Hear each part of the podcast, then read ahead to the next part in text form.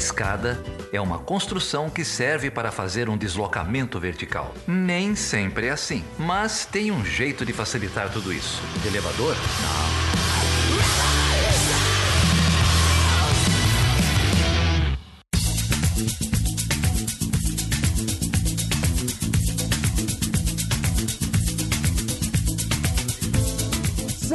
Bem-vindo e seja bem-vinda a mais uma edição do Chutando a Escada, centésima edição, Geraldo. Quem diria, hein, cara? Centésima edição do Chutando a Escada, você não falou seu nome, cara, não aprendeu ainda? O meu nome é Felipe Mendonça. Eu sou Geraldo Aranha, a gente tá onde, Felipe? A gente tá aqui direto da Tapera Taperá, em São Paulo, na Terra da Garoa, gravando a abertura desse episódio ao vivo com uma galera aqui da pesada, não é isso? Salve de palmas, por favor.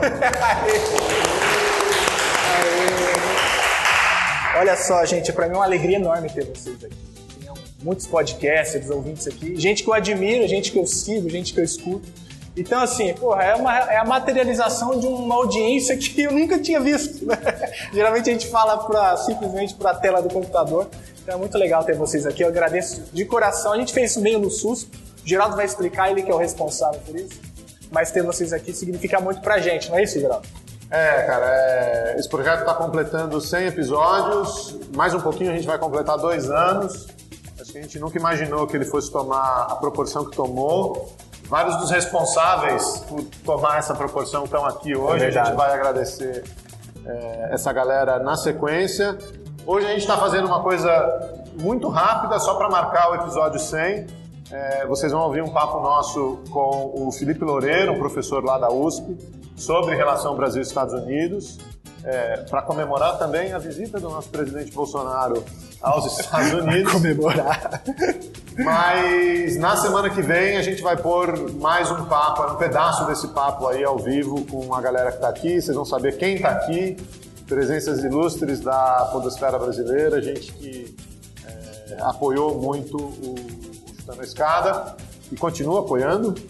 É, então é isso aí, a gente vai bater um papo com, com o Felipe, agradecer os 100 episódios, comemorar os 100 episódios, agradecer a Débora e a Carol é, que não tá, estão aqui, mas a gente é, vai continuar essa comemoração na semana que vem. É isso aí. Então, semana que vem, no seu feed, muitas surpresas. Então, como o Geraldo falou, a gente vai receber o Felipe Loureiro. Ele é o coordenador do curso de Relações Internacionais da USP e um historiador econômico, né, um grande historiador das relações internacionais, e tem uma tese sobre a relação bilateral entre os Estados Unidos e o Brasil, olhando principalmente a década de 60, que é uma década muito importante para entender essa conjuntura. Vocês sabem por quê, que a década de 60, o que, que virou aquilo ali. É isso aí. Deixa eu só fazer mais um agradecimento antes da gente tocar o episódio, que é para o Antônio Freitas, aqui da Tapera Taperá. Claro. É, vou agradecer ele de novo no episódio da semana que vem. Recebeu a gente com os braços abertos, já tinha recebido um baita evento da Podosfera é, no ano passado, um evento apoiado pela Boitempo. E ele me pediu para divulgar o seguinte, ó, é, fazer essa divulgação porque o evento vai acontecer essa semana, esse sábado. Sábado, dia 23 de março, aqui na Tapera Taperá, na Galeria Metrópolis, no centro de São Paulo, vai rolar o lançamento do livro novo do José Luiz Fiore, professor lá da UFRJ, professor de Economia Política, e o livro se chama Sobre a Guerra, da editora Vozes. Então, o Fiore vai estar aí, quem nunca ouviu o Fiore falar na vida, está perdendo um evento, né? É, compareçam aí a Tapera, o espaço é ótimo, o Antônio é um cara demais, vem, vem comparecer aí na- no lançamento, tomar uma cerveja, tomar um vinho, bater um papo, que com certeza você não vai se arrepender. É verdade, Fiore viaja muito pouco, então é uma oportunidade única de vê-lo aqui em São Paulo. E a, a Tapera Taperá tem uma newsletter muito boa também, todos os eventos, tudo que está sendo publicado, tudo que está sendo feito. E a gente tem que aproveitar a vibe aí da visita. Let's make newsletter great again. Porque Já que eu estou saindo das redes sociais, as news- newsletters me ajudam muito a manter contato com a Tapera Taperá. Assine a newsletter dos caras. Então vamos lá, vamos ouvir o Felipe Loureiro. Você tem que trabalhar, né, Felipe? É, pois é, vou ter que fazer aqui algumas coisas, né? Enfim. Fazer a Mas mágica, fala aí, como se, se o ouvinte quiser apoiar, centésimo episódio, acho que agora é a hora de tentar novos apoiadores. É como que faz? Então, é, se você quiser ser apoiador do Chutando a Escada, apoiar financeiramente esse projeto, ajudar na continuidade dele, vocês entrem lá em chutandoescada.com.br barra apoio. Vocês podem ajudar a gente pelo PicPay, pelo Patreon. Logo mais vamos lançar novas modalidades de apoio. É, é baratinho, tem uma modalidade lá a partir de R$ reais. É, então, por favor, contribuam aí com a viabilidade desse projeto para a gente fazer mais eventos, mais podcasts, mais divulgação científica, divulgação de conhecimento e continuar esse papo aí. É isso aí, dá tempo de um quiz rapidinho que eu preparei aqui para o Geraldo? Vamos ver se o Geraldo está por dentro das últimas notícias da conjuntura nacional. Geraldo, quem foi que disse o seguinte: a democracia brasileira só existe se os militares deixarem? Presidente Jair Bolsonaro. Certa resposta. Quem promove linchamento virtual de jornalistas no Twitter? Presidente Jair Bolsonaro. É ele mesmo. Quem é vizinho do suposto assassino do, da Marielle Franco? Não vou responder não, que eu vi lá no MD. Não vou responder não, que eu vi lá no MD. Olha isso, cara. Não vou cortar não, vai assim não, ninguém. Não, não, não. É, não vou responder não, que eu ouvi lá no NBW que isso não significa absolutamente nada. Então tá bom, é uma Mas eu ouvi no foro de Teresina. É. É. A gente vai microfonar você daqui a pouco, André. Espera aí. Vai lá. Quem disse que a política externa brasileira tem que ser comparada com um aquário cheio de peixinhos? O Aquaman. Errado. É o nosso grande ministro da magia, Ernesto Araújo. E, aliás, por onde, onde ele estava na reunião de hoje com o Trump? Ele sumiu, você viu isso? Não vi, Vocês não, viram cara. isso? Ele... O filho entrou, o Eduardo Bolsonaro entrou, Ah, e o, e o chanceler ficou fora. Ele não entrou, ele não participou da reunião é, com, com o Trump. Enfim, eu teria. Dá tempo de para mais uma? Vai Quem lá, é o maior divulgador do bloco no carnaval é, brasileiro? essa não foi no ar outra vez, né? É, Jair Messias Bolsonaro. Ele mesmo. Então ele está por dentro da conjuntura.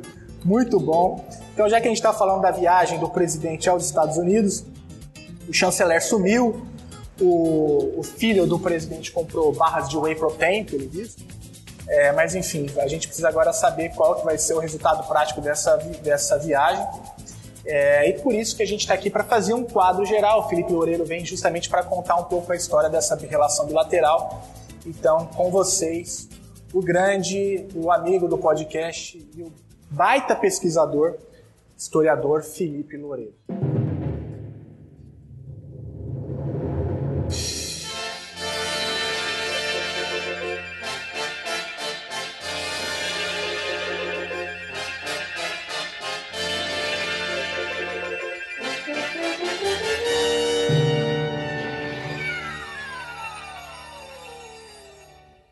Gnosiste penaletean, kai realeteia, eleuteros e remas. Conhecereis a verdade e a verdade vos libertará. Por isso admiramos os Estados Unidos da América, aqueles que hasteiam sua bandeira e cultuam seus heróis. Admiramos uh, os países latino-americanos que se libertaram dos regimes do Foro de São Paulo. Admiramos nossos irmãos do outro lado do Atlântico que estão construindo uma África pujante e livre. Admiramos os que lutam contra a tirania na Venezuela e em outros lugares. Por isso admiramos a Nova Itália, por isso admiramos a Hungria e a Polônia, admiramos aqueles que se afirmam e não aqueles que se Como é que o negam. senhor pensa a respeito dessa questão de ter diálogo com uma ditadura, mas não ter com outra? É, são situações diferentes, são situações eh, geopolíticas muito diferentes. Né? O, o caso da Venezuela realmente é um caso onde o, o regime eh, está oprimindo seu povo de uma maneira brutal, fazendo seu povo passar fome e não ter acesso, inclusive atirar nas pessoas que tentam ter acesso à ajuda Na humanitária. Coreia do Norte é a mesma coisa. É, enfim, mas eh, não sei se necessariamente é com esse grau de, né, de eh, brutalidade que se viu nesse, nesse fim de semana. Eh, são né, situações que eh, não necessariamente se podem comparar, que existe toda essa mobilização. E é um universalismo curioso, esse que se disse que era praticado pelo Brasil, eh, porque é um universalismo onde pode tudo menos cooperar com os Estados Unidos. É muito engraçado. Eh, Brasil, sim, nós queremos vender, por exemplo, soja e minério de ferro mas nós não vamos vender a nossa alma. Para terminar, é, alguns querem que a política externa brasileira seja um aquário. né?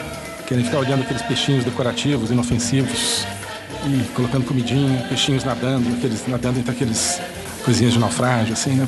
Bom, eu acho que nós devemos quebrar esse aquário, abandonar esse aquário, mergulhar no oceano. É, nós precisamos quebrar esse aquário e nadar no oceano das ideias e, a meu ver, é isso que significa esse conceito, esses conceitos de liberdade e, e de grandeza. Vocês, vocês podem fazer parte da construção de um novo ciclo de política externa, né? ou podem ficar repetindo as platitudes do grande consenso.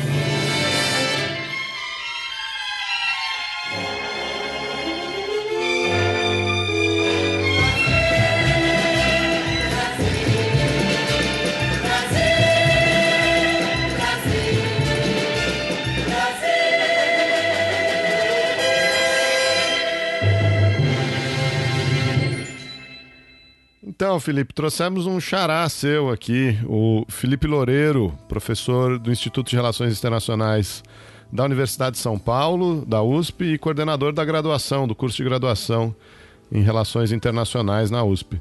Tudo bem, Felipe? Que prazer receber você aqui, cara. Olha, Geraldo, é, eu que tenho que dizer que é um prazer muito grande. Cumprimento você, cumprimento Felipe Mendonça. É, por muito tempo né, venho sendo convidado para participar do Chutando e infelizmente minha agenda não permitia e agora consegui finalmente e estou muito feliz de poder contribuir minimamente com um programa que vocês fazem muito bem. Obrigado, Felipe. Eu me somo aí ao Geraldo e estou muito feliz com a tua presença aqui. A gente queria gravar já tem bastante tempo. Que bom que deu certo. É, porque além de coordenador do curso, um dos cursos mais importantes de graduação em Relações Internacionais do Brasil, você também é um grande, um grande acadêmico, tem desenvolvido pesquisas aí de ponta e eu fico muito honrado de poder conversar um pouquinho com você sobre elas. Então vamos lá, cara. É, a gente, para quem não conhece, o Felipe é, é um historiador, trabalha na, na, linha de história de relações internacionais, tem um extenso trabalho aí sobre relações Brasil-Estados Unidos, que vai ser o, o, foco do programa, o grosso da nossa conversa aqui. Mas queria te perguntar, é, começar esse papo perguntando um pouco da sua trajetória, cara. Como é que você caiu aí na, na carreira acadêmica, no estudo da história? Bom, é, começando pelo como eu caí na carreira acadêmica, eu, eu sempre tive uma inclinação muito grande por humanidades, né, desde do ensino médio, até mesmo no próprio ensino fundamental. Gostei muito de, de, de, de ler, sempre gostei bastante de ler. E no ensino médio, principalmente no final do ensino médio, começou a amadurecer em mim um, um, amor muito mais por histórias não ficcionais do que propriamente por histórias ficcionais. Eu cheguei num, num dado momento a pensar em fazer letras, em enveredar pela literatura, mas aí acabei decidindo fazer história e, e prestei história, passei né, na USP e virei um uspiano da gema em todos os sentidos, né? Porque eu entrei na USP e fiquei na USP toda a minha carreira. É, fiz graduação lá e depois fiz também mestrado e doutorado na USP. Mas inicialmente, quando eu entrei na graduação, o foco era realmente ser professor de ensino médio, ensino fundamental. Eu sempre gostei muito dar aula, né? O professorado é algo que me, me, me anima muito, né? Mas ao longo da graduação eu comecei a me apaixonar bastante por pesquisa, né, sobre a produção do conhecimento histórico, e isso me levou a fazer mestrado, a fazer doutorado, especificamente com uma, uma interface em economia. Né? Por isso que eu acabei fazendo mestrado e doutorado também na USP, mas no programa de História Econômica. Me transformei num historiador econômico. Daí um pouco o lado sui generis da minha formação, né? porque é, a área de história econômica, pelo menos no Brasil, é, infelizmente a gente não tem, pelo menos em comparação relativa com outras áreas da história, um número não tão grande de historiadores econômicos, pelo menos atuando em departamentos de história, em institutos de história. Diferentemente acontece na economia. Na economia a gente tem alguns economistas, não muitos, né, mas um número significativo, razoável de economistas que enveredam para, para a área da história econômica. E aí há muitos espaços em departamentos de economia, muitos não sei, mas alguns espaços em departamentos de economia para historiadores econômicos. Então eu estava enveredando realmente para a área de história econômica, não apenas pela minha formação, mas porque, é, do ponto de vista empregatício, eu me via vinculado a institutos, faculdades, departamentos de economia.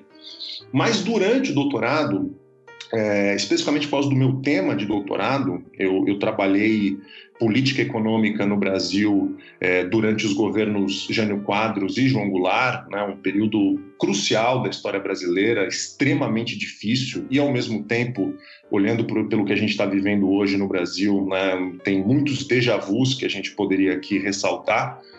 Durante o doutorado, eu percebi, é, eu tive um, um, um, período sanduíche na Universidade de, de, Londres, na London School of Economics, e, e lá eu, ficou muito claro para mim que eu não poderia estudar o tema de política econômica brasileira no pós-guerra, especificamente no início dos anos 60, se eu não trabalhasse com economia política internacional de maneira profunda, se eu não trabalhasse com relações internacionais de forma profunda, e aí que eu comecei a enveredar para a área de é, relações entre Países centrais e países periféricos, notadamente né, Estados Unidos e Brasil, por motivos óbvios, né, tendo visto o poder e a importância dos Estados Unidos aqui na América Latina, e também organismos multilaterais, especificamente organismos financeiros multilaterais como o FMI e a atuação do FMI em pacotes de estabilização no continente americano nesse contexto. E aí, quando eu terminei o doutorado, eu comecei a perceber que relações internacionais, relações econômicas internacionais, história das relações internacionais era uma área que me fascinava enormemente. Eu terminei o doutorado é, em abril de 2012 e, por uma enorme coincidência, abriu uma vaga no Instituto de Relações Internacionais na área de História das Relações Internacionais, meu primeiro concurso. É, eu estava empregado na, na, na, faculdade Casper Libero na época, né, dava aula de introdução à economia né, para cursos de jornalismo, é, relações públicas, é, publicidade e propaganda. Então, continuava muito vinculado à área de economia. Apareceu essa oportunidade no IRI, no Instituto de Relações Internacionais. Eu prestei o concurso no final de 2012 e, para mim, a grande surpresa, um concurso super concorrido, com candidatos é, muito bons, né? candidatos que hoje, vários deles em universidades públicas, com produção muito significativa na área. É, mas concurso é uma, né, tem um lado de uma caixinha de surpresas, depende muito de um desempenho também no próprio momento. Eu acabei sendo aprovado e eu lembro muito bem que um dos pontos que a banca do concurso me levantou era essa: se eu estava disposto a fazer uma conversão para a área de história das relações internacionais, porque até então grande parte da minha produção era uma produção em história econômica com foco bem doméstico, na né? economia brasileira, pós-guerra. E eu disse que sim, né? E desde 2012 eu venho fazendo essa conversão e hoje já nem posso falar mais, eu nem me considero mais um historiador econômico, me vejo muito mais como um historiador das relações internacionais que tem uma preocupação forte em economia, mas não só. Né? Muitos dos meus trabalhos hoje eles, eles tratam de questões políticas hardcore propriamente e não só de questões de, de, de economia internacional, de economia política internacional, inclusive. E é isso que me trouxe até aqui. Né? Basicamente, em resumo, essa seria a minha trajetória. Vamos lá. É, você estava explicando para a gente que você trabalhou com o governo Jânio e o governo Jango no seu doutorado e é, se deparou com essa necessidade de de pensar a economia política internacional, de pensar a relação uh, do Brasil com as potências da época. É, conta pra gente, cara, o que, que era o projeto, o que, que, que você achou, o que que, quais foram os resultados aí?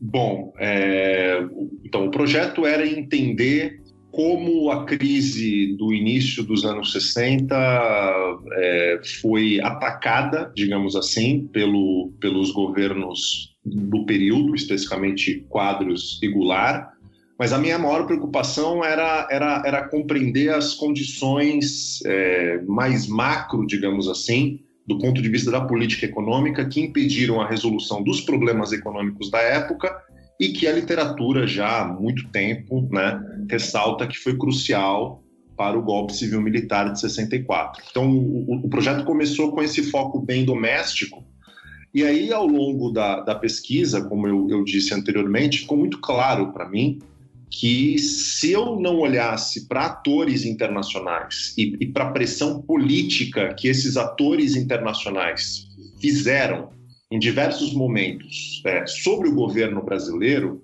eu não conseguiria compreender o conteúdo né, dos diversos planos de, de, de estabilização né, e a política econômica propriamente dita desses governos e como ela foi implementada e muitas vezes por que, que ela falhou, né, por que, que ela não conseguiu entregar muitos dos resultados que ela prometia. Então, vou dar um exemplo muito pontual para vocês compreenderem, né? É, um, um, a, economia brasileira no início dos anos 60 ela, ela, sofria dois problemas muito graves, né? Tinha duas questões muito graves. Havia uma questão de, de desequilíbrio interno, né? particularmente do, do, ponto de vista de política fiscal e política monetária. Eu não vou entrar aqui em detalhes muito técnicos, mas esse desequilíbrio interno ele se manifestava sobretudo num processo inflacionário crescente, né? E a gente sabe que um, que um processo inflacionário ele gera todo um conjunto de, de desequilíbrios na economia, mas também um efeito muito muito danoso né, para as classes populares, né, para os grupos que acabam obtendo a sua renda é, a partir de, de, de, salário, por exemplo. Né? E, então, isso de um lado, um desequilíbrio interno que se manifestava entre outras coisas, mas sobretudo por meio de uma inflação crescente, e do outro lado, um desequilíbrio externo gravíssimo, né? que se manifestava por meio de uma dívida externa que não era tão grande do ponto de vista absoluto, mas ela tinha um, um perfil curto prazista bastante preocupante, né? E um, e um, desequilíbrio externo que também se manifestava com uma dependência da economia, um conjunto de importações que tinham relação direta com o desempenho da economia, né? enquanto que a, a pauta de exportações já não conseguia suprir as divisas necessárias para comprar esses produtos, ao mesmo tempo em que havia também todo um conjunto de, de do lado de serviços da nossa balança de pagamentos, em termos de, de, de fretes, seguros, é, e, sobretudo, pagamento de, de, juros da dívida e do próprio pagamento de lucros né, de investimentos estrangeiros aqui, que tornavam também a pressão no lado externo muito grave. Então, é, esses eram os dois grandes problemas. E durante o período quadro zigular, houve várias tentativas de, de resolver ou pelo menos minorar essas, esses dois grandes desequilíbrios. Talvez a mais importante dessas tentativas foi o chamado Plano trienal, né, que foi formulado no final do, do 62 pelo Celso Furtado, né, um dos mais importantes economistas brasileiros e que foi implementado tendo Santiago Dantas como ministro da Fazenda, né, muitos é, internacionalistas lembram do Santiago Dantas como ministro das Relações Exteriores, né, como um dos nomes da política externa independente, mas o Santiago Dantas também foi ministro da Fazenda do governo Goulart, exatamente durante o período de implementação do trienal. E, e, o Trienal tinha metas bastante audaciosas, né? De um lado, tentar manter taxas de crescimento razoáveis da economia, porque isso era fundamental, em particular devido ao crescimento populacional, né? E, e conter, portanto, tensões sociais, mas ao mesmo tempo é, diminuir um pouco né, o aumento da taxa inflacionária e conter, na medida do possível, esse desequilíbrio externo. Só que para conseguir andar nessa corda bamba super difícil, era absolutamente fundamental que os credores internacionais, que os atores internacionais fossem compreensíveis diante das limitações graves da economia brasileira e, e, das dificuldades do governo em implementar uma agenda é, muito conservadora do ponto de vista de política econômica. Daí o papel do governo norte-americano, em particular da administração Kennedy e, da, e do próprio FMI. Né? E, um, e aqui eu estou pegando uma das conclusões do, do livro, né, que foi publicado pela, pela editora Unesp é, em 2017, com, com a ajuda do, do INEU, inclusive, e com o financiamento FAPESP, né, sem o qual ele teria sido impossível, um livro grande, né, uma das conclusões, é, e aí particularmente sobre esse tema que eu estou levantando, é que a, a intransigência norte-americana, né, do ponto de vista de, de garantir um mínimo de um desafogo para esse para a questão do desequilíbrio externo brasileiro, em particular o problema da dívida de curto prazo do Brasil e a intransigência no sentido de pedir uma política econômica de estabilização muito dura, né, aliada a uma agenda que vinha com, com, com demandas do Fundo Monetário Internacional, inviabilizaram o plano trienal, que acabou, ao invés de durar três anos, implodiu em seis meses e quando o plano trienal implodiu, a inflação, que já era uma inflação razoavelmente grande, aí ela vai ganhar caráteres ainda mais dramáticos, né?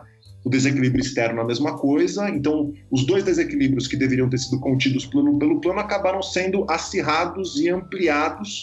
E parte dessa equação tem a ver com, com a dureza né, do, do, do governo norte-americano no tratar do problema com o governo brasileiro. Essa é uma das conclusões, digamos, do, do, do doutorado que virou o livro, como eu disse.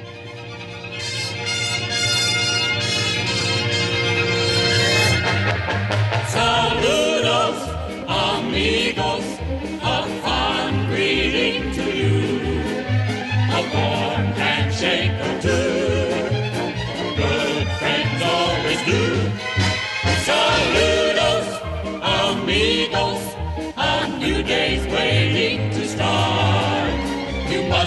meet it, wake up and it with a gay song in your heart.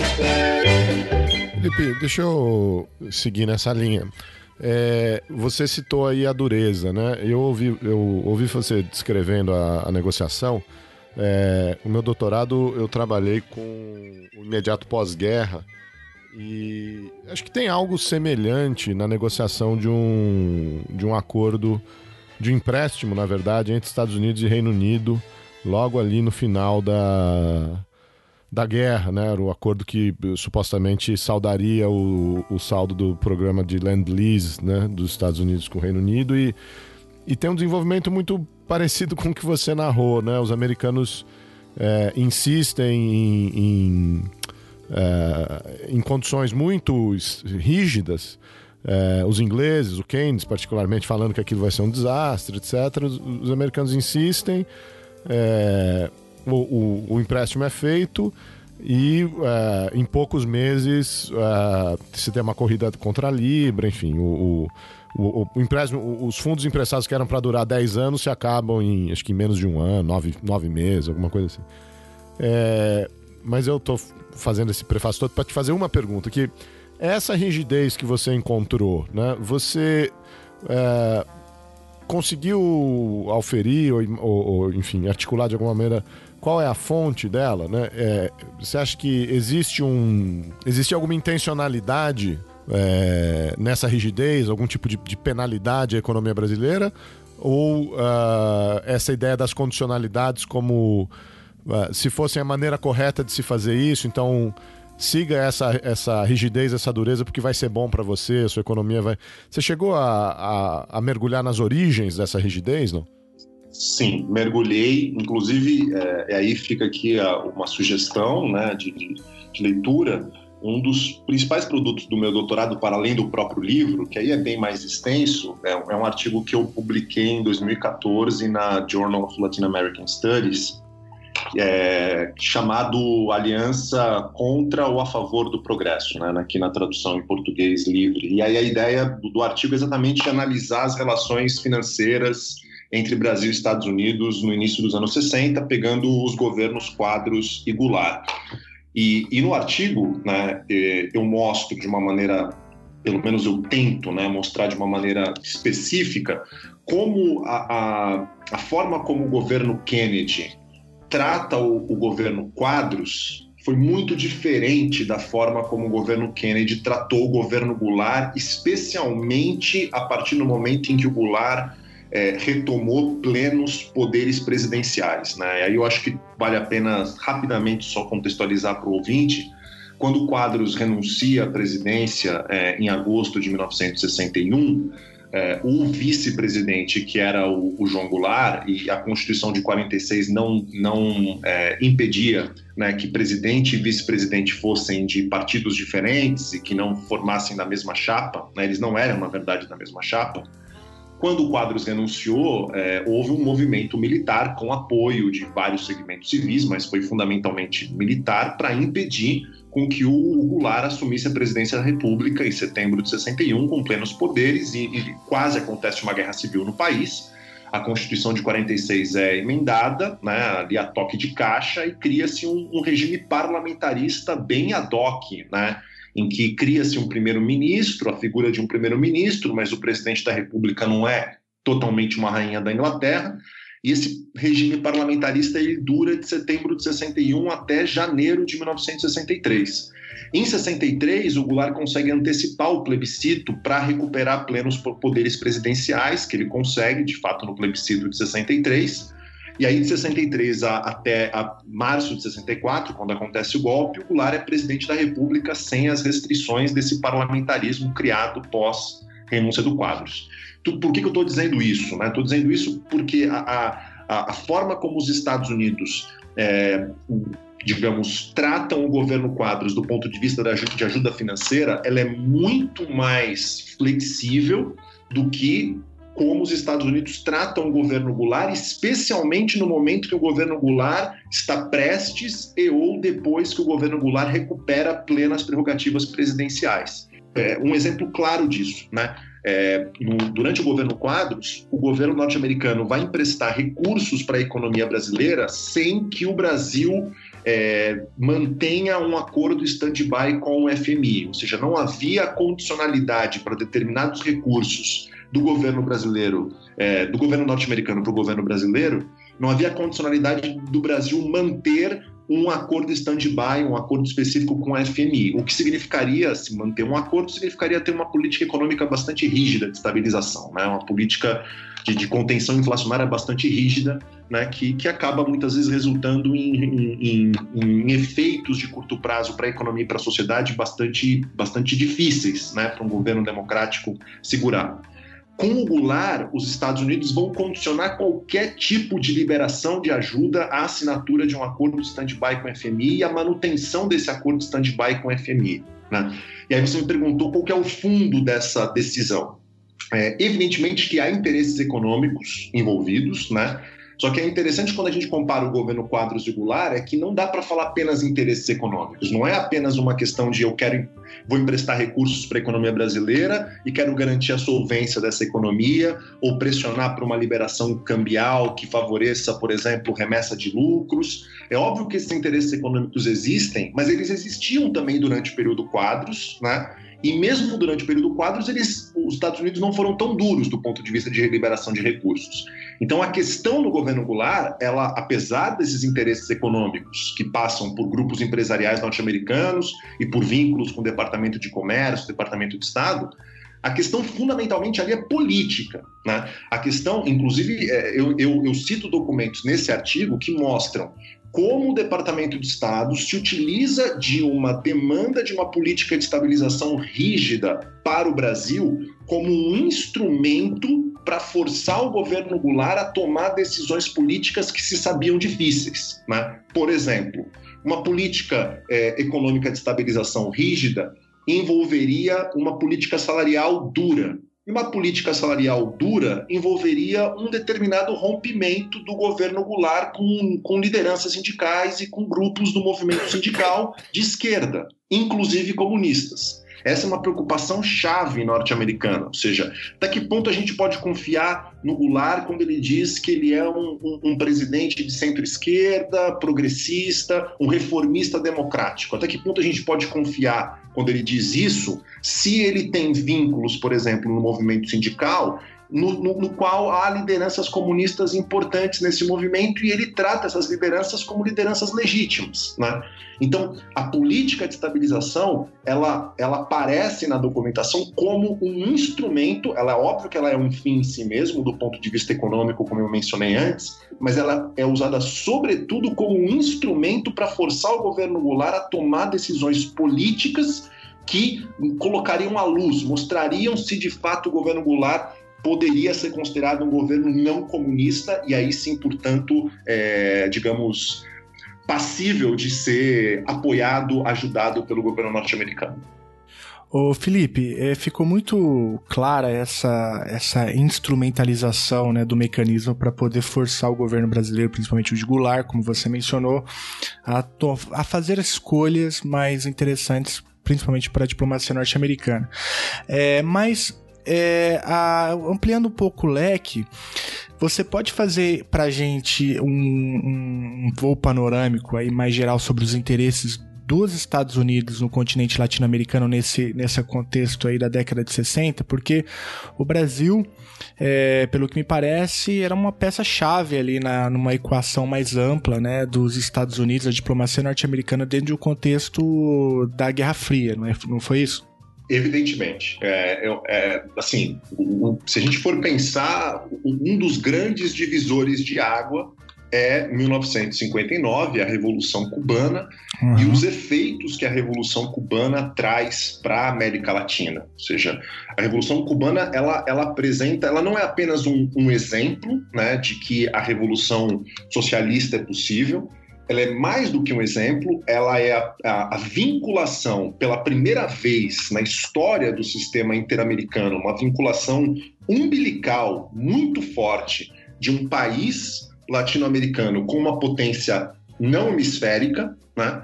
E, esse país é, não hemisférico era simplesmente a União Soviética, né, a, a, o grande contraponto dos Estados Unidos na Guerra Fria, com o agravante de que Cuba tem uma proximidade estratégica enorme dos Estados Unidos. Então, a Revolução Cubana, como exemplo, como ligação de Cuba com uma potência não hemisférica e a principal inimiga né, norte-americana nesse contexto de Guerra Fria. E, ao mesmo tempo, o papel que Cuba vai começar a ter do ponto de vista de apoio, né, seja do ponto de vista simbólico, mas inclusive do ponto de vista material, né, treinamento ideológico, né, a, a, a versão do, do, do foquismo guevarista como um caminho para a revolução socialista que não passaria né, pelo, pelo caminho tradicional que os partidos comunistas latino-americanos, muitos deles pregavam, né, de aliança com a burguesia nacional, de uma, de uma primeiro de uma, uma, uma reforma democrática que permitisse o avanço do capitalismo para amadurecer as condições para a revolução. O foquismo guevarista, ele, em muitos sentidos, representou um, um, um atalho, né, uma possibilidade de um processo revolucionário que, que se daria sem essa necessidade de espera, né? Então, por todos esses motivos, o início dos anos 60, claramente, para o governo norte-americano, e eu estou pensando aqui no governo Kennedy, mas isso vai continuar no governo Johnson, a América Latina se transforma numa área crucial da Guerra Fria, uma área em que os Estados Unidos poderiam perder regiões e interesses-chave. Então, é óbvio que o Brasil, por ser o maior país é, sul-americano, né, maior economia, uma das maiores economias do continente, um país que tem fronteiras com quase todos os países da América do Sul, né? Mesmo com, com toda a divisão né, de América Portuguesa, América Espanhola e todas as, as questões identitárias, aí é uma longa conversa do Brasil parte ou não parte da América Latina, mas independentemente disso, né, o, como o Brasil se desenvolve, o caminho que o Brasil trilha tem um impacto gigantesco regional, né? Então, se o Brasil, por exemplo, isso é uma, uma, uma frase que, que, era, que, era, muito citada, inclusive o Lyndon Johnson fala isso em uma das reuniões, se o Brasil vira comunista, não, não é uma segunda Cuba na América Latina, é uma, é uma segunda China no mundo. Né? E é uma segunda China que vai ter implicações absolutamente gigantescas para todo o hemisfério ocidental. Tanto é que, que é um, um dos pontos que a literatura sobre a Guerra Fria latino-americana levanta, né? um historiador norte-americano chamado Stephen Rabe, ele, ele, ele, fala isso em alguns dos textos dele, e eu particularmente considero que é uma, um, um comentário bastante feliz, né? Junto com 1959, 1964 é outro divisor de águas crucial para a Guerra Fria latino-americana. Porque depois do golpe militar no Brasil, não é à toa que você vai ter uma verdadeira onda de regimes militares na América do Sul, especificamente no Cone Sul, né? E hoje a gente sabe que a ditadura brasileira ela teve uma agenda muito própria, muito independente, inclusive dos Estados Unidos, no sentido de desestabilizar regimes progressistas, não estou nem dizendo aqui regimes que poderiam ser considerados alinhados a grupos comunistas domésticos, mas regimes progressistas na região. Né? Então a gente já, já tem estudos muito bons sobre a atuação da, da ditadura brasileira na desestabilização da democracia uruguaia, do governo boliviano no início dos anos 70, e o caso mais importante, né? inclusive saiu uma tese de doutorado recente é, de uma historiadora chamada Mila Burns, se não me engano, não tenho certeza, mas se não me engano, defendida na New York University, em que ela mostra com detalhes como o governo Médici teve um papel chave na desestabilização do governo Allende. É óbvio que agindo é, junto com o governo Nixon, né, havia uma, uma compatibilidade de agendas, mas não é, simplesmente como uma marionete né, do governo Nixon e não tendo uma agenda própria independente é, no próprio Chile. Então, não sei se eu consegui responder a tua pergunta, mas é, o Brasil para os Estados Unidos são absolutamente crucial nos anos 60 e muito disso tem a ver com a agudização de conflitos de Guerra Fria na região que tem um ponto-chave na Revolução Cubana. Não que não dá para a gente falar em Guerra Fria na América Latina antes de 59, mas 59 é um divisor de águas-chave e 64, do ponto de vista de uma contra-revolução, né, do permidor latino-americano, também é chave. Latinos em Estados Unidos, já casi somos uma nação. Venimos de la América India, del negro e del español. Em nuestra mente migrante, a veces hay confusión.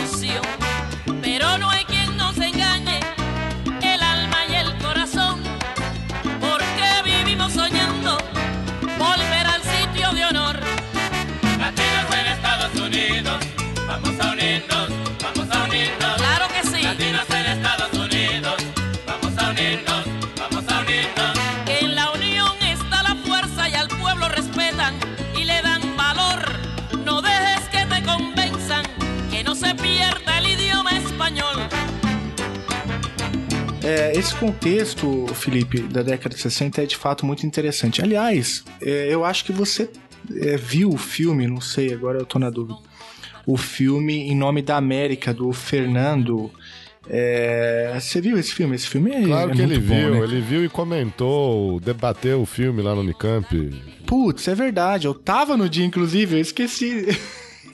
Você debateu o filme, é verdade. Eu, eu- eu fui o, o debatedor do filme, inclusive o Fernando gentilmente me convidou para escrever um capítulo sobre a Aliança para o Progresso, num livro que vai ser editado sobre o documentário. Ah, é verdade, é verdade. O Fernando mencionou mesmo. Encontrei com ele em novembro, ele mencionou mesmo esse livro. Mas eu, eu me recordei do filme porque o filme mostra, é que o ouvinte é, não tem obrigação de saber, né? É, a gente tá se falando, a gente tá falando de um filme chamado Em Nome da América, é, do Fernando We- Weller, é, que é um filme bastante interessante que mostra um pouco esse contexto da década de 60 e mais focado no- nos voluntários corpos da paz, né? Dos, e que, que é mais ou menos o mesmo período que a gente está conversando. É, na verdade, é exatamente o mesmo período que a gente está conversando. E o filme mostra um pouco a percepção da diplomacia americana das ameaças no Brasil, né? É, e aí tem inclusive o projeto da Aliança para o Progresso, que é o. Inclusive o, artigo que você citou agora, esse de 2014, trata também especificamente desse assunto, né? É, e a pergunta é justamente essa, assim, o que, que foi a Aliança para o Progresso, né, dentro dessa equação que você acabou, desse contexto que você acabou de narrar? O artigo a gente vai deixar aí ele disponível no, no- na descrição desse episódio, é o The Alliance for or Against Progress. E o que que, o que que foi que aconteceu ali com os Corpos para a Paz e por que que o Nordeste tinha esse papel tão importante é, dentro desse contexto?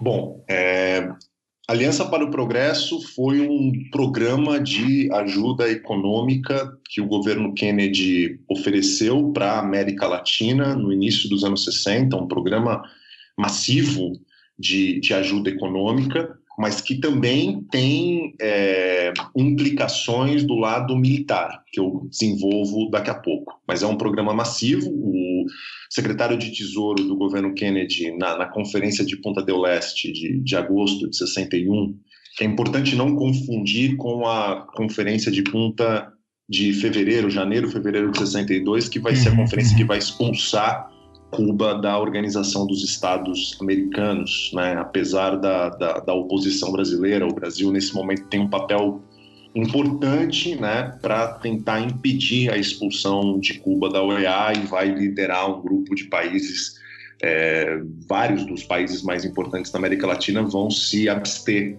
né, da votação da expulsão de Cuba. Então, na Conferência de Punta del Este de agosto, não essa 62 que expulsa Cuba, na de agosto, o secretário de Tesouro dos Estados Unidos, Douglas Dillon, chega a prometer, na década de 60, que a América Latina receberia 20 bilhões de dólares, não apenas de fontes públicas norte-americanas, mas também incluindo fontes europeias, fontes de organismos multilaterais, e ele diz também fontes privadas.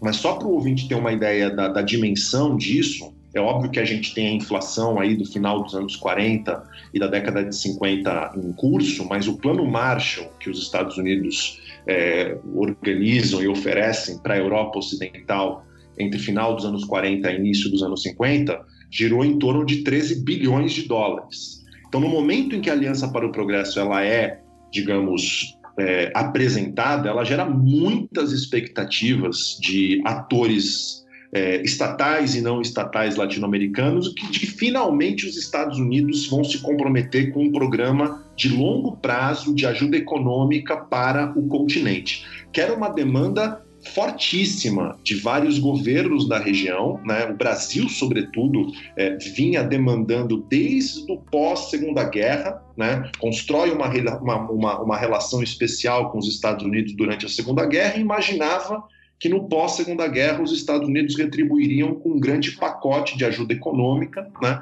Esse pacote não vem durante o governo Dutra, esse pacote também não vem durante toda a década de 50.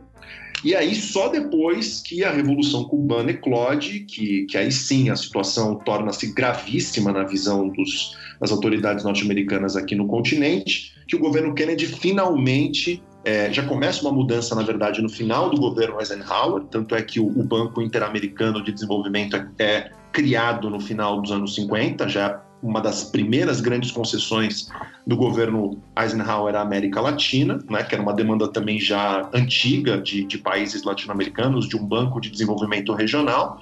Mas aí o Kennedy que dá essa grande mudança e a ideia da Aliança para o Progresso, portanto, era é, dar um, digamos, um grande push no, no crescimento e no desenvolvimento econômico latino-americano e, e, emprestar e conceder recursos, é, mas condicionar a determinadas reformas e a uma determinada agenda que permitisse que esse crescimento econômico fosse distribuído de uma forma um pouco mais equitativa, um pouco menos injusta aqui para a América Latina. Então, nesse sentido, a aliança ela vem com uma proposta um pouco para se contrapor, né? a própria agenda e o exemplo que a Revolução Cubana e o modelo socialista em Cuba trazia. Né?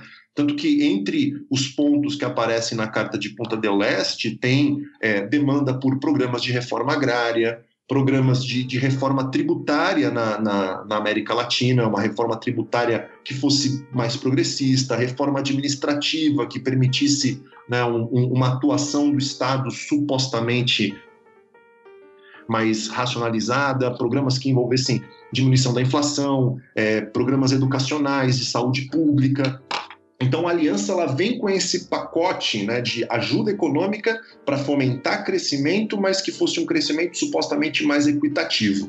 É, ao longo do processo, a história vai se mostrar muito diferente, né? tanto é que é, se a gente olha para a América Latina nos anos 60, a chamada década de desenvolvimento, Kennedy dizia essa seria a década de desenvolvimento da América Latina, né? e a aliança promoveria isso tem um historiador norte-americano chamado Thomas Field Jr., que ele, ele levanta um ponto importante. Ao invés de ter se transformado numa década de desenvolvimento, ela se transformou na década da ditadura, né? Ou seja, exatamente aquilo que supostamente a aliança não deveria ter fomentado, que são é, não só apenas o fim da democracia, né, desrespeito a direitos humanos, fim das liberdades civis, mas políticas econômicas muitas vezes extremamente excludentes, que vão acabar é, ampliando, intensificando um processo de desigualdade econômica, de marginalização social de muitos latino-americanos, aquilo que a aliança não deveria ter feito, ela acabou, na verdade, fazendo.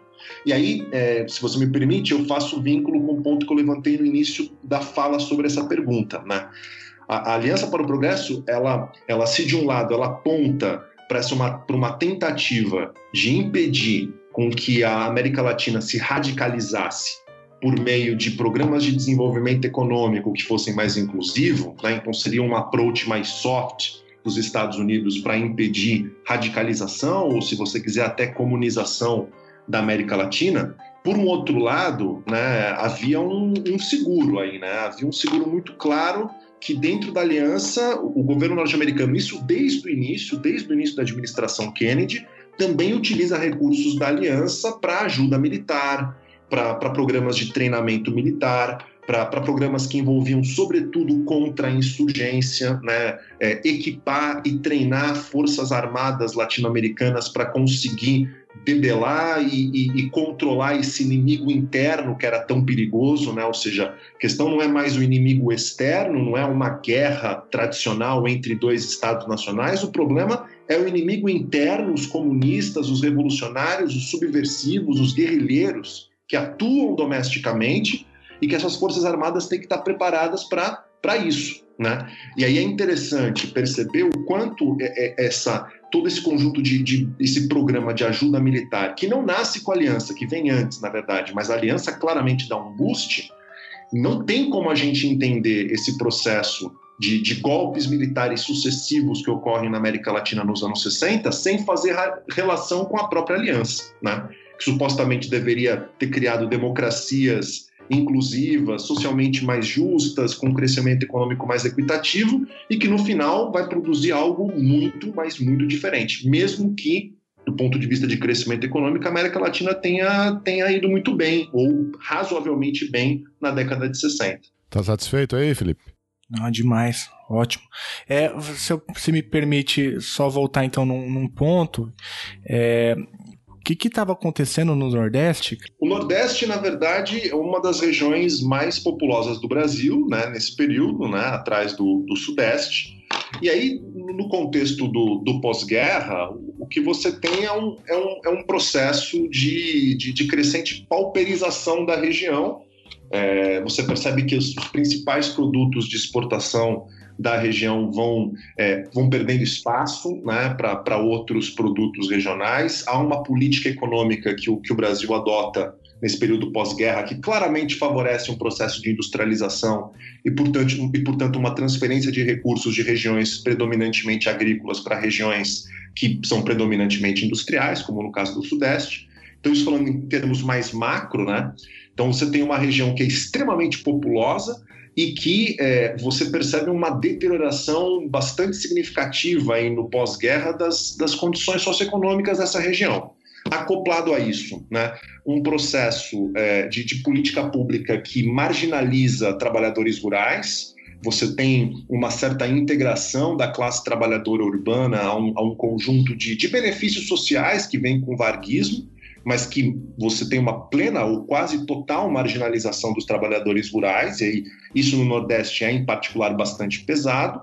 Acoplado a isso, um processo de é, crescente, gradual e crescente é, mobilização de grupos né, sociais, em particular trabalhadores rurais, camponeses na região, e isso num contexto né, é, no final dos anos 50 que você tem, uh, como eu diria, como eu disse antes, um processo revolucionário no continente.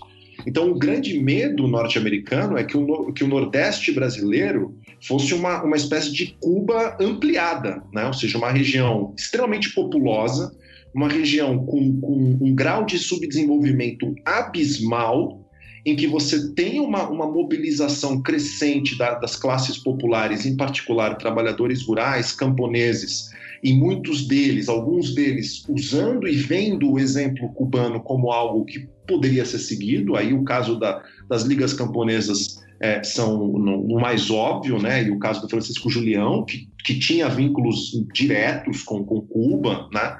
E, passa a defender, né, em muitas vezes, no início dos anos 60, o modelo cubano para o próprio país. E isso gera um verdadeiro temor norte-americano de que é, ali se poderia ter a nova revolução é, do continente. Né? E, e, é interessante como que o Nordeste aparece para os Estados Unidos. Vem um jornalista do New York Times é, para cá, que faz um conjunto de reportagens que vai ser publicada no New York Times, é, se não me engano, em 1960, sobre as condições absolutamente é, subhumanas né, que, que grande parte da população nordestina vivia, e isso vai ser uma espécie, vai, ah, vai, vai meio que acender um sinal né, da gravidade é, social da região e da necessidade de se fazer algo para impedir com que a, o barril de pólvora explodisse. Né? Então, quando se fala em, em, em, Nordeste nesse período, a questão é essencialmente essa. Tem um, tem um livro de um, de um autor norte-americano cujo título eu gosto bastante, ele se chama Joseph Page, é, chama-se The Revolution That Never Was, né? ou seja, a revolução que nunca existiu, né? existe medo da, da revolução nordestina, que em grande parte é, explica essa atuação norte-americana no Brasil nos anos 60, mas que nunca existiu. Mas o medo era algo bastante é, forte em razão desses fatores que eu tentei brevemente aqui elencar. E dentro da, do que eu falei antes sobre a Revolução Cubana é, criando essa questão do, do, do foquismo guevarista, ele, ele é crucial porque ele faz um contraponto direto com, por exemplo, o Prestes e o Partido Comunista Brasileiro, né? que vinham na, de uma perspectiva muito diferente né? da, da necessidade de uma frente ampla da, da, dos grupos progressistas da sociedade brasileira, e entre os grupos progressistas são todos aqueles que, na, na visão do, do, do, partidão na época, do PCB, eram anti-imperialistas. Né? Então, é, obviamente que os latifundiários, vistos como vinculados aos imperialistas, não seriam uma classe a se, a se vincular dentro dessa frente ampla. Obviamente que industriais né, que tinham vínculo é, com multinacionais, com empresas estrangeiras, também não eram grupos a se vincular nessa frente ampla. Mas uma burguesia nacional era um grupo a se vincular, né? Trabalhadores urbanos, trabalhadores rurais, intelectuais, classe média. E, e, essa grande frente ampla que permitiria um processo de, ao mesmo tempo, democratização, maior concessão de benefícios sociais, políticas sociais para as classes mais desfavorecidas e, ao mesmo tempo, um desenvolvimento de um capitalismo propriamente nacional, que, por sua vez, criaria condições para uma revolução é, no longo prazo mais sólida. Isso, isso vai, de, digamos, de encontro né, à perspectiva foquista que o Julião advogava. Mas é importante dizer, Felipe, né, para o ouvinte não imaginar aqui que as ligas camponesas formavam um bloco monolítico e que as ligas inteiras tinham essa perspectiva revolucionária. Muito pelo contrário, né? Essas lideranças mais revolucionárias, e o Julião ele tem uma importância, não há dúvida, né?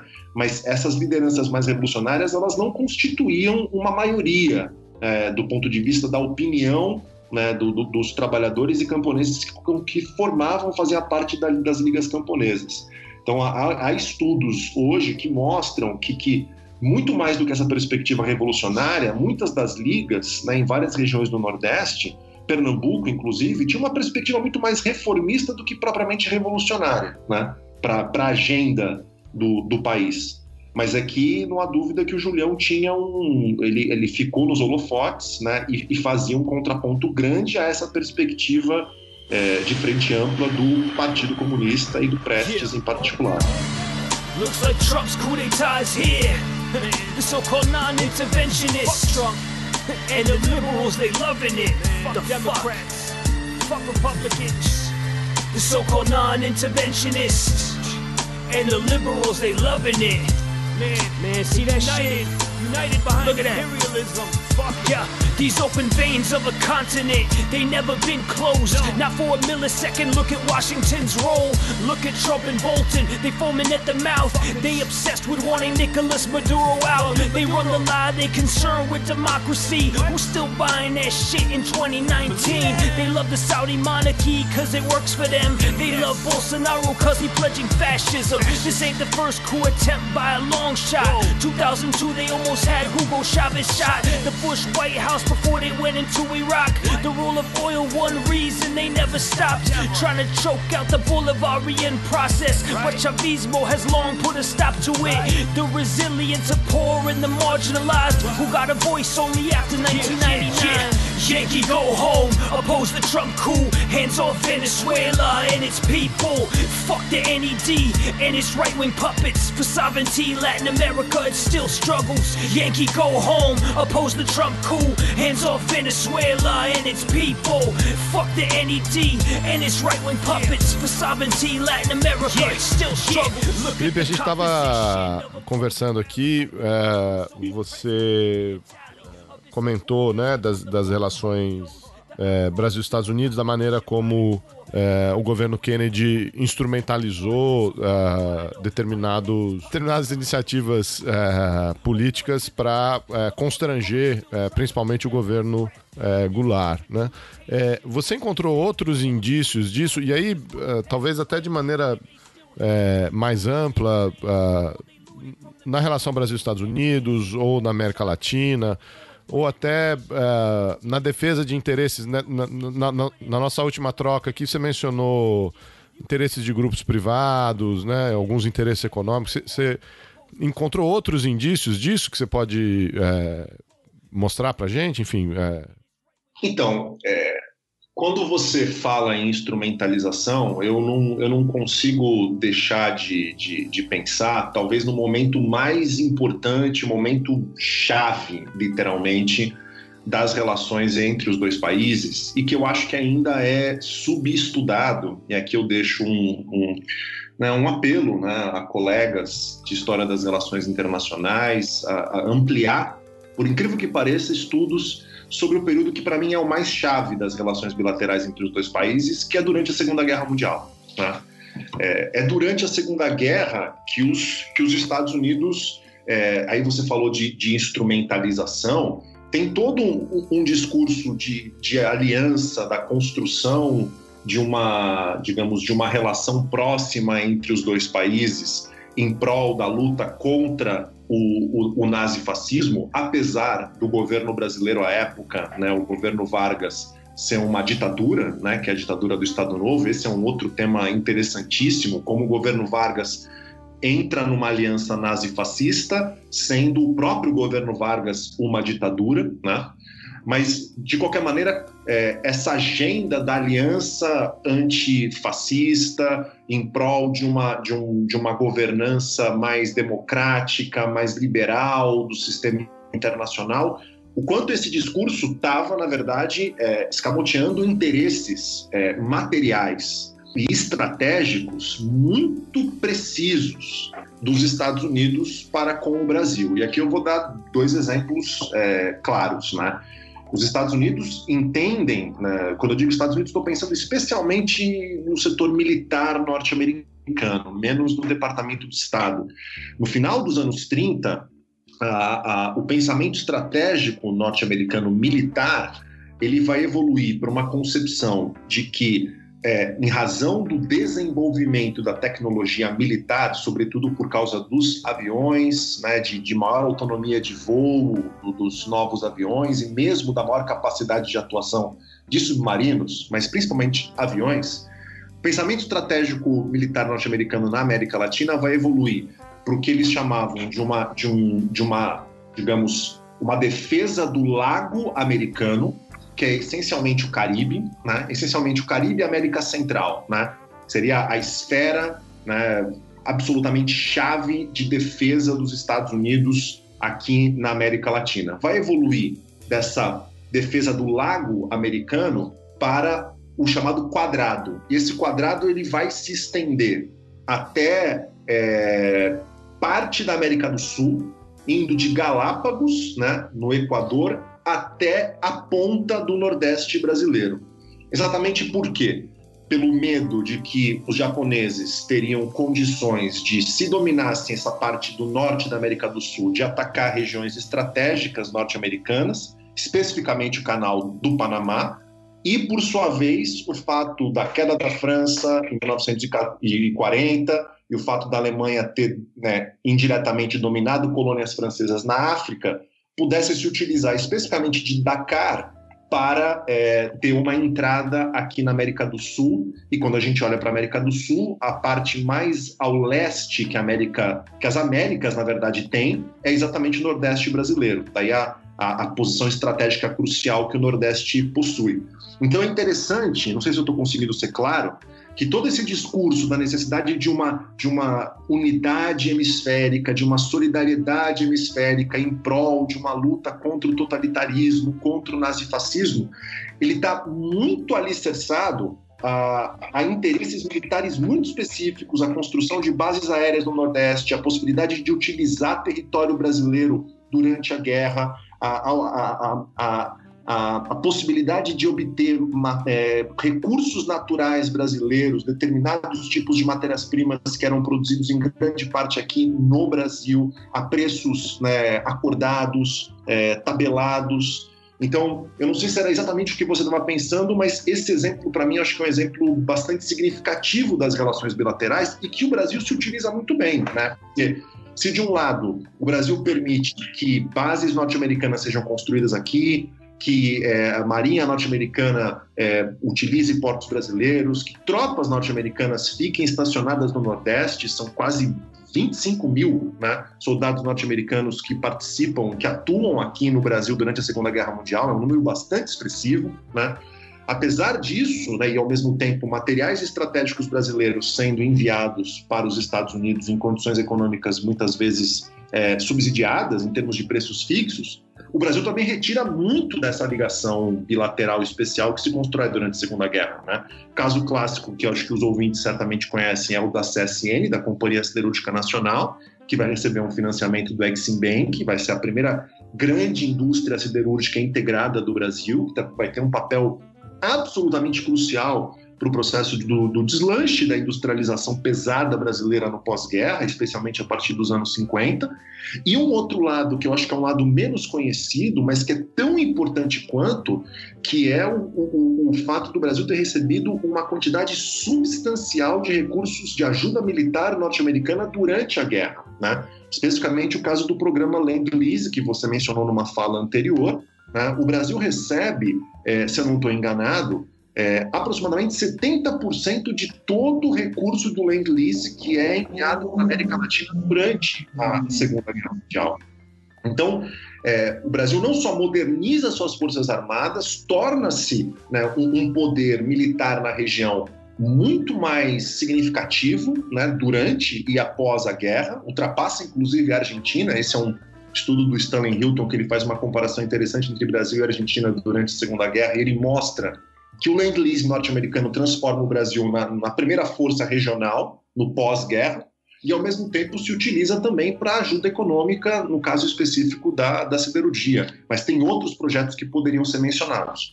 Então, é, eu falei um pouco da instrumentalização que, que, os Estados Unidos utilizaram durante a Segunda Guerra e que há interesses materiais estratégicos muito claros por trás desse discurso pan-americano de unidade hemisférica e de unidade contra o nazifascismo e o totalitarismo. Mas o Brasil também se utiliza muito bem dessa relação para obter benefícios é, e, e, que envolvem interesses nacionais, ou pelo menos interesses de grupos militares e econômicos nacionais bem definidos. É isso aí, eu queria aproveitar esse gancho é, até para também citar um, um, um, artigo seu, um artigo recente seu publicado na Folha de São Paulo. É, eu estou sem é, acesso aqui ao, ao computador, mas é um artigo que você faz um que você chamou de paralelismo é, entre a, a, política externa brasileira pós-64, né, com, com Castelo, e depois fazendo um paralelismo com a conjuntura atual. É claro que esse tipo de paralelismo é um exercício importante de reflexão, mas no texto é, bem me lembro que você mostra que existem inúmeras diferenças que precisam ser levadas em conta, de modo que não é possível fazer uma, um, enfim, análises anacrônicas, considerando toda essa conjuntura, por exemplo, que a gente está aqui uma hora falando, que não necessariamente se repete é, agora é, no, durante o governo Bolsonaro. Mas naquele texto é, você mostra que a, a, política externa brasileira pós-golpe de 64, ela, ela acaba é, sendo direcionada é, para uma perspectiva mais pró-Estados Unidos, né? Inclusive também com discursos de combate à corrupção, né, um, discursos de é, combate ao comunismo, né, por óbvio esse foi o principal talvez discurso dentro é, da, daquele, daquela conjuntura. E também era uma conjuntura de crise econômica. Você falou bastante aí é, do plano trienal que vinha enfrentando graves problemas estruturais da economia brasileira. É, e Castelo também promove reformas, né, inclusive inclusive é, reformas de cunho liberal, enfim. É, eu estou chamando atenção para isso porque o paralelismo, embora ah, seja difícil fazer é, em termos é, metodológicos, né, devido a todos os tratamentos que precisariam ser feitos, ainda assim é muito evidente né, com a conjuntura atual. Né? É, por exemplo, uma conjuntura de crise econômica, o risco do comunismo. É, você mencionou é, também que nesse, naquele artigo que o Paulo Guedes também imprime reformas, ou seja, existem paralelismos possíveis e se o paralelismo for de fato é, um instrumento interessante para a gente entender a conjuntura e a gente avança um pouco, por exemplo, a política externa brasileira chegando em Geisel, a gente vê que isso não dá muito certo, né? Nem as reformas de Castelo deram muito certo, nem o alinhamento automático com os Estados Unidos deu muito certo. Enfim, eu estou levantando essa bola para te ouvir um pouco falar sobre a conjuntura atual, é, considerando todos esses marcos é, que a gente trabalhou até aqui considerando a conjuntura da década de 60? Bom, é... não é uma, uma pergunta fácil, né, Felipe? Eu não sei se eu vou conseguir é, brevemente aqui trazer alguns pontos, mas é, primeiro lugar, é, no artigo que você menciona, gentilmente, que é um artigo que eu publiquei na, na Folha de São Paulo, na Ilustríssima, no caderno Ilustríssima, faz acho que um mês, alguma coisa assim, né? E que teve tive bons comentários, vários colegas né, entrando em contato, fazendo apontamentos, porque ele tem uma uma proposta de uma de uma certa de um lado de uma provocação, né? Mas também de uma inquietação intelectual minha, como você bem falou, como você bem colocou na sua, na sua fala, por mais que, que, que, nós, e aqui eu digo especificamente historiadores né, das relações internacionais, temos que ter cuidado em fazer paralelismos né, e tomar muito cuidado com os anacronismos, é, por outro lado, como, como intelectuais e, e no, nossos casos, professores de universidades, né, e que somos pagos para pensar e refletir usando todo o arsenal teórico, metodológico que nós aprendemos e fomos formados, é, esses paralelismos, por mais que eles tenham que ser feitos com cuidado, eles devem ser feitos se eles conseguem iluminar algumas coisas. E eu acho que, é, neste caso, ilumina. Apesar de todas as dificuldades, ilumina. Né? Então, o que a gente vê depois do golpe de 64, a gente tem uma política externa pré- 64, que, que era denominada de política externa independente, né, que já tem as suas raízes claramente no governo Kubitschek, mas que amadurece no, no período Quadros e Goulart, o que não era uma política anti-Estados Unidos, acho que é muito importante deixar isso claro, mas era uma política que claramente entendia que a, a, Guerra Fria, né, aquela divisão leste-oeste do mundo, que era considerada digamos, prioridade máxima da política externa norte-americana, não poderia ser considerada como tal por países subdesenvolvidos e periféricos como o Brasil, né? cuja, cuja questão chave dentro do sistema internacional é a divisão entre países ricos e pobres, é a divisão norte-sul, é como utilizar a integração no sistema internacional para superar ah, os graves problemas sociais, econômicos, históricos que nós temos, para superar o subdesenvolvimento. Então, acho que esse é um tema chave né, na, na, na, política externa independente. Não é o único, evidente, né? a gente sabe, os colegas que estudam isso em, de maneira mais, mais, bem mais verticalizada do que eu já fiz de maneira bem breve, sabem muito bem. Mas o governo Castelo ele rompe inicialmente com várias dessas premissas da política externa independente, mas também não é um rompimento total. Né? Acho que é importante lembrar que, que, se de um lado o, o, Brasil passa a ter uma política externa na época do governo Castelo Branco próxima aos Estados Unidos em vários aspectos, é, isso não significou um alinhamento automático, é, um alinhamento total em todas e quaisquer questões que, que apareciam no sistema internacional em termos de política externa. Né? Tanto é, por exemplo, o Brasil mantém relações com a União Soviética mesmo depois do golpe. Vai romper relações com Cuba, mas mantém relações com a União Soviética. O Brasil vai ajudar, é, vai legitimar e vai ajudar a intervenção norte-americana na República Dominicana em abril de 65, né, legitimando essa intervenção na OEA, na, na Organização dos Estados Americanos, e vai inclusive mandar tropas né, na, na, na Força Interamericana que é criada grande parte das tropas da Força Interamericana é brasileira, né, para legitimar uma ação unilateral, transvestindo-a de multilateralidade. Mas, por outro lado, o Brasil, é, apesar das inúmeras tentativas e pressões norte-americanas, e mesmo ainda durante o governo Castelo Branco, o Brasil não manda tropas para o Vietnã. O Brasil não se compromete né, com uma ajuda militar substancial para o Vietnã. Por mais que apresentasse uma retórica de solidariedade, não vai e não entra no Vietnã como os Estados Unidos queriam. Né? Então, mesmo durante o governo Castelo, esse alinhamento automático ele não nunca existiu né, de uma, uma forma tão simplista como às vezes é, a gente pode certas vezes escutar. Mas o que, o que, a gente percebe é que havia uma proposta do governo Castelo Branco de claramente se alinhar mais aos Estados Unidos, a ter uma proximidade maior com os Estados Unidos, a colocar a, a Guerra Fria, né, a própria divisão leste-oeste como uma divisão chave, uma, uma narrativa importante da política externa brasileira, mas em, em, pouco tempo, ao longo da década de 60, em especial durante a década de 70, a gente percebe que essa relação especial não, não, não, não consegue, não ganha capilaridade. Né?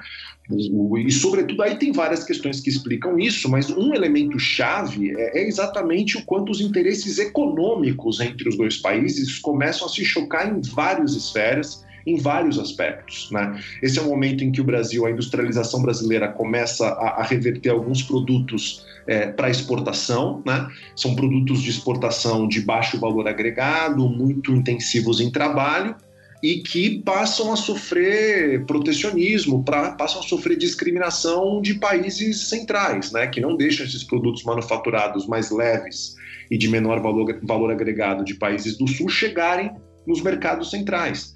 E aí você percebe o quanto conflitos econômicos é, de, de, de raiz, de base, acabam minando essa tentativa de uma aproximação entre Brasil e Estados Unidos, porque, entre outras coisas, os benefícios econômicos que o governo Castelo e que alguns dos militares imaginavam que surgiria dessa, desse, dessa relação especial não vieram, né? Não vieram. E aí, fazendo aqui um paralelo com a conjuntura atual, que, que no artigo eu mostro que tem muitas diferenças, né? a natureza da crise econômica é diferente, a conjuntura internacional é muito distinta, né? o sistema interamericano tem profundas diferenças né? em comparação ao início dos anos 60. Mas é interessante pensar é, o quanto já temos, e eu escrevi o artigo o quê? um mês e meio atrás, dois meses atrás, o quanto já temos atualmente alguns elementos que corroboram o que eu apontava como, como um prognóstico, que não significa que isso vai continuar, mas acho que há indícios que apontam para esse prognóstico, que é o seguinte, né?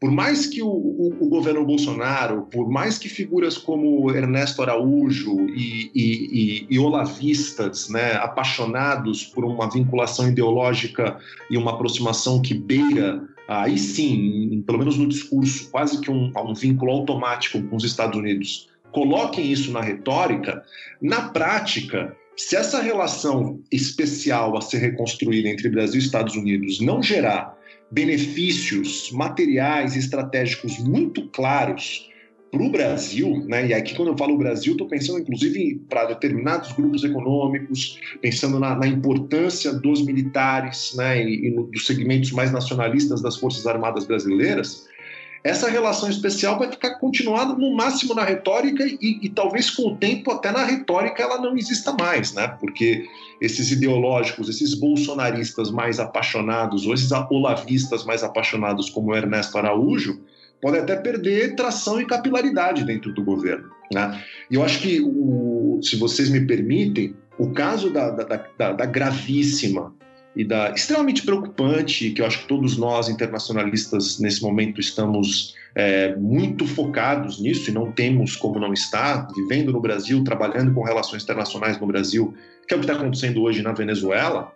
Né? Se a gente compara é, o, o início do discurso do governo Bolsonaro e das figuras que tinham uma, uma aparição pública né, para a política externa do governo Bolsonaro sobre o que o, que o Brasil faria né, nesse contexto de crise venezuelana. E a atuação do Brasil nesse momento e, e, e, recentemente, como que os militares, em particular o Mourão, a atuação do Mourão no, no, no, no grupo de Lima, como que os militares claramente vêm moderando a, a, a, retórica, ou pelo menos na prática mostrando que a atuação brasileira vai ser bem mais cuidadosa do que essa retórica mais ideológica bolsonarista deixava entender, já aponta que esse alinhamento Brasil-Estados Unidos, que, que na retórica parece muito forte, na prática mostra que há questões de fundo que possam torná-lo problemático, né? e não deslanchá-lo como muitos, numa análise mais simplista, poderiam imaginar que deslancharia. Né? Eu não sei se era isso um pouco que você estava querendo que eu discutisse. Acho que tem muitas especificidades, Felipe, é, em ambos os contextos, que a gente poderia explorar mais a fundo. Eu aqui lancei uma bola, mas eu não sei se era isso que você estava pensando. Não, perfe perfeito, perfeito. Acho que aí a gente tem bons elementos para entender o que, o que é a política externa brasileira nesse, nesse novo contexto. E nada acontece por acaso, cara. A gente está gravando um programa sobre relações Brasil-Estados Unidos. Semana que vem, é, o presidente vai a Washington Será que ele vai se encontrar com o Bannon? A agenda não foi totalmente divulgada, né? mas é, tudo é possível. Mas não, não duvido que, que os filhos estejam em contato permanente até, né?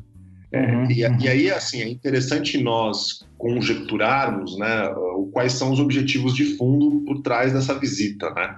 É, me parece inegável, não tem como deixar de falar que, que a Venezuela vai ser um tema chave, absolutamente chave, em vários momentos dessa visita do Bolsonaro é, nos Estados Unidos. Há uma pressão muito grande, como a gente sabe, né, para que o Brasil tenha uma atuação mais incisiva, para usar aqui uma palavra, é, digamos, mais leve, na, na crise venezuelana. Né? O, o, que aconteceu no, dia, no último dia 23 de fevereiro, a questão da ajuda humanitária, fica muito claro isso. Né?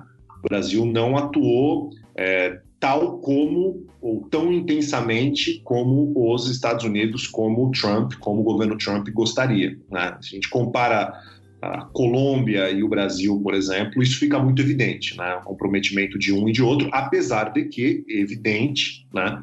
É, o fato do Brasil ter rompido relações com a Venezuela, ter reconhecido o Guaidó né, imediatamente após os Estados Unidos, é uma, um, um, alinhamento muito forte à, à, à política externa norte-americana com relação à Venezuela. Mas é, há gradações aí, e, e, a meu ver, o, o papel do, de, de, de, certos setores, especificamente dos militares, é, são importantes para entender essas gradações.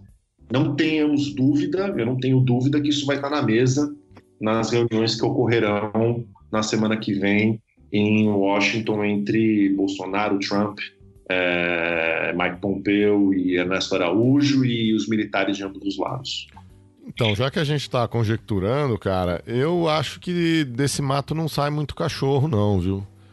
É... Eu não, não me parece que a posição brasileira e que a posição das Forças Armadas brasileiras está em negociação, está na mesa. É, apesar da, da pressão americana, uh, da pressão da Colômbia, né, de um posicionamento mais agressivo. É, os, os, os, indicativos que eu, enfim, que eu tenho colhido aí, é, não, não, me parece. Inclusive, é, as Forças Armadas ficaram.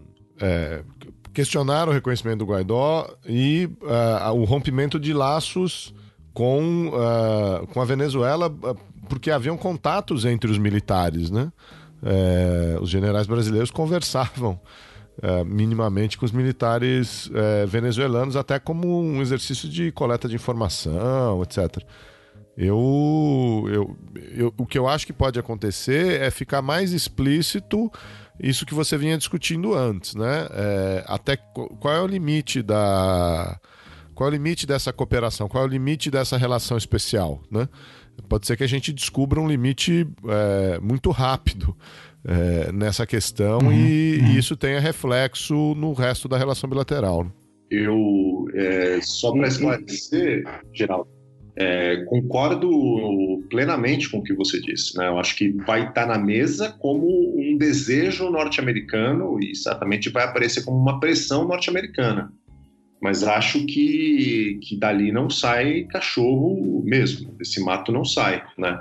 Mas que, que estará na mesa, eu não, não tenho dúvida que estará como, como uma tentativa, ou maior, é, tentativas de, de pressão, de negociação, mas acho muito difícil que, tendo em vista as indicações recentes que lideranças das Forças Armadas, especialmente do Mourão, que virou um grande porta-voz né, em vários aspectos, das Forças Armadas. Tendo em vista os últimos indicativos, acho muito difícil também que a posição do Brasil é, se reverta. Agora, por um outro lado, é, não sei se a gente, né, de novo, num plano de conjuntura, é, conjectura, na verdade, é muito triste imaginar que, que a situação da Venezuela, é, a gente não tem a mínima perspectiva de uma resolução no curto e talvez nem no médio prazo. Né? A gente pode está construindo aqui na, na, na, na, no norte da América do Sul uma crise humanitária sem precedentes, né? Sem precedentes. E isso está muito relacionado à, à posição. É, não vou entrar aqui em mérito, acho que de maneira alguma, sobre posicionamento político, né, de, de defesa ou não do regime Maduro, qualquer coisa nesse sentido mas o fato é que não há, uh, não há flexibilidade né, de nenhum dos lados, e, e, se a gente pensar na responsabilidade histórica do Brasil, o Brasil historicamente tem um papel né, na sua política externa, e aí pensando especialmente do pós-guerra para cá, é muito importante de mediação, né, muito importante.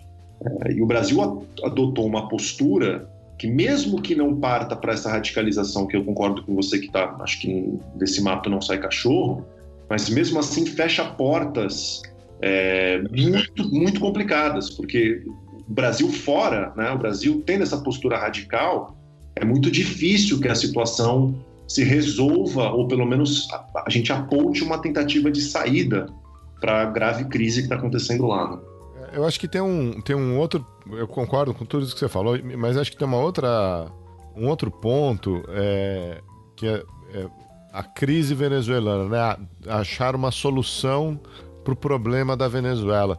Antes de achar a solução ou achar a resposta, a gente tem que concordar em qual é a pergunta, né? Qual é o problema, né? Então, ah, o problema é a questão humanitária, é, é a questão dos, dos refugiados. É, isso é um, isso dá um conjunto de respostas, um conjunto de, de atuação. Tem gente dizendo que o problema é o Maduro, né? É, e aí você parte para um outro conjunto de de uhum. possíveis respostas. Eu acho que essas coisas não estão postas, né? As pessoas colocaram a Venezuela num papel tão simbólico no, nos últimos 10, 15 anos, né? É, e ela, ela tem um simbolismo tão forte na, na, na política externa brasileira, né? no, no, governo, na discussão de política doméstica no Brasil, é, que as pessoas estão falando de Venezuela, mas elas não estão efetivamente definindo um problema que, que precisa de solução, né? Uhum. Eu, eu, eu, eu concordo, mas é, ao, ao, mesmo tempo, né, existe um, um impasse na, na, região que eu digo aqui aí no caso especificamente no país, não estou colocando Maduro como um problema, mas um, um grupo de oposição que está sendo apoiado pela maior potência do mundo, né, e, e potência hegemônica no do, do, do hemisfério, e enquanto isso continuar, não há a mínima possibilidade do, do, do problema ser encaminhado para uma, uma resolução, né? Mas eu, eu, eu, concordo com você que, antes inclusive de falar em solução, a gente tem que pensar nas próprias perguntas que devem ser solucionadas. Né? Mas o, o, um dos problemas prévios é exatamente a própria inflexibilidade dos lados em concordar em qual pergunta tem que ser colocada na mesa, inclusive. Né? E nós fechamos portas, né? Como você muito bem disse, né? Rompemos a nossa tradição de mediador, de negociador, como alguém que pudesse mediar essa conversa. E aí é interessante perceber, fazendo uma comparação histórica, a atuação do Brasil no início dos anos 60, no caso de Cuba, e a atuação do Brasil é, agora, no caso venezuelano, né?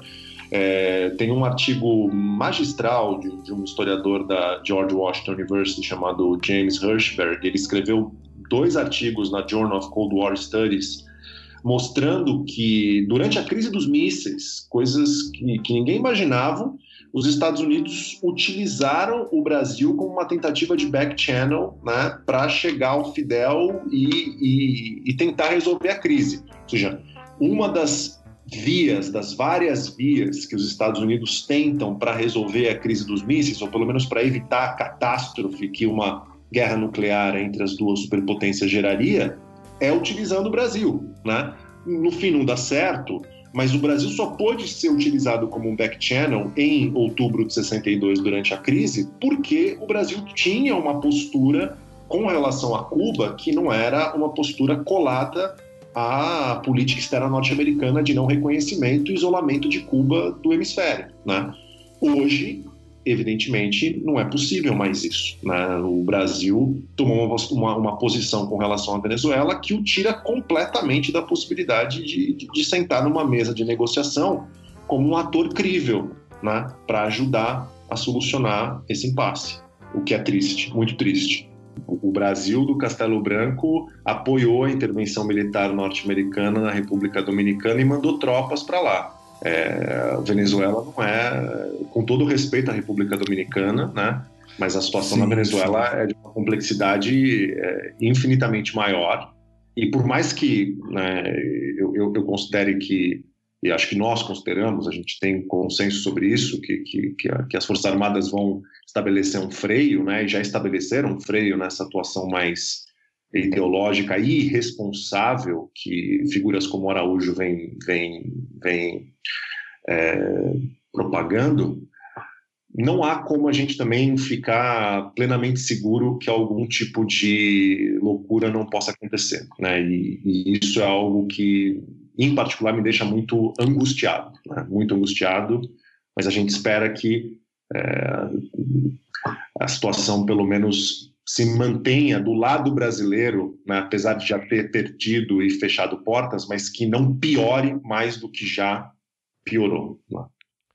Exatamente. Não, é, é, e é angustiante, mesmo a solução não tão, enfim, a, a, a second best, né? Mesmo a solução razoável, é, perpetua um estado de coisas que é trágico, né? É, então não tem, não tem escolha fácil. Né? Eu, eu, eu não sei, me desculpa se a gente entrou num tema que não tinha uma relação com não. interesse né, direto, né, do, não, mas aí que é bom, aí que fica bom, Felipe. É, na verdade, todo, todo o resto a gente vai deletar e só vai ficar essa parte. é assim que funciona, Felipe. Essa é a mágica da edição.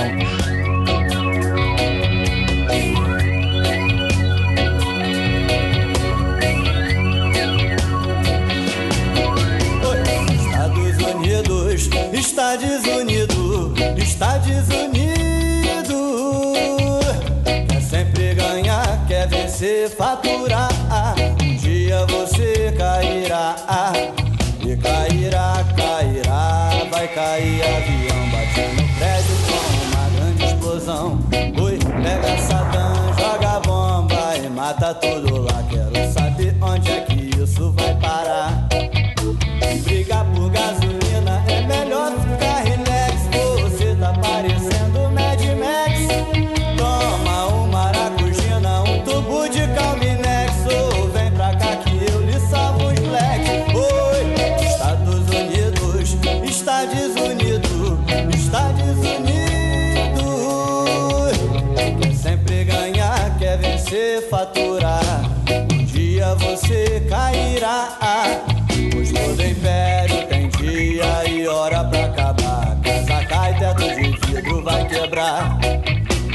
destino do homem nenhum vivo vai falar.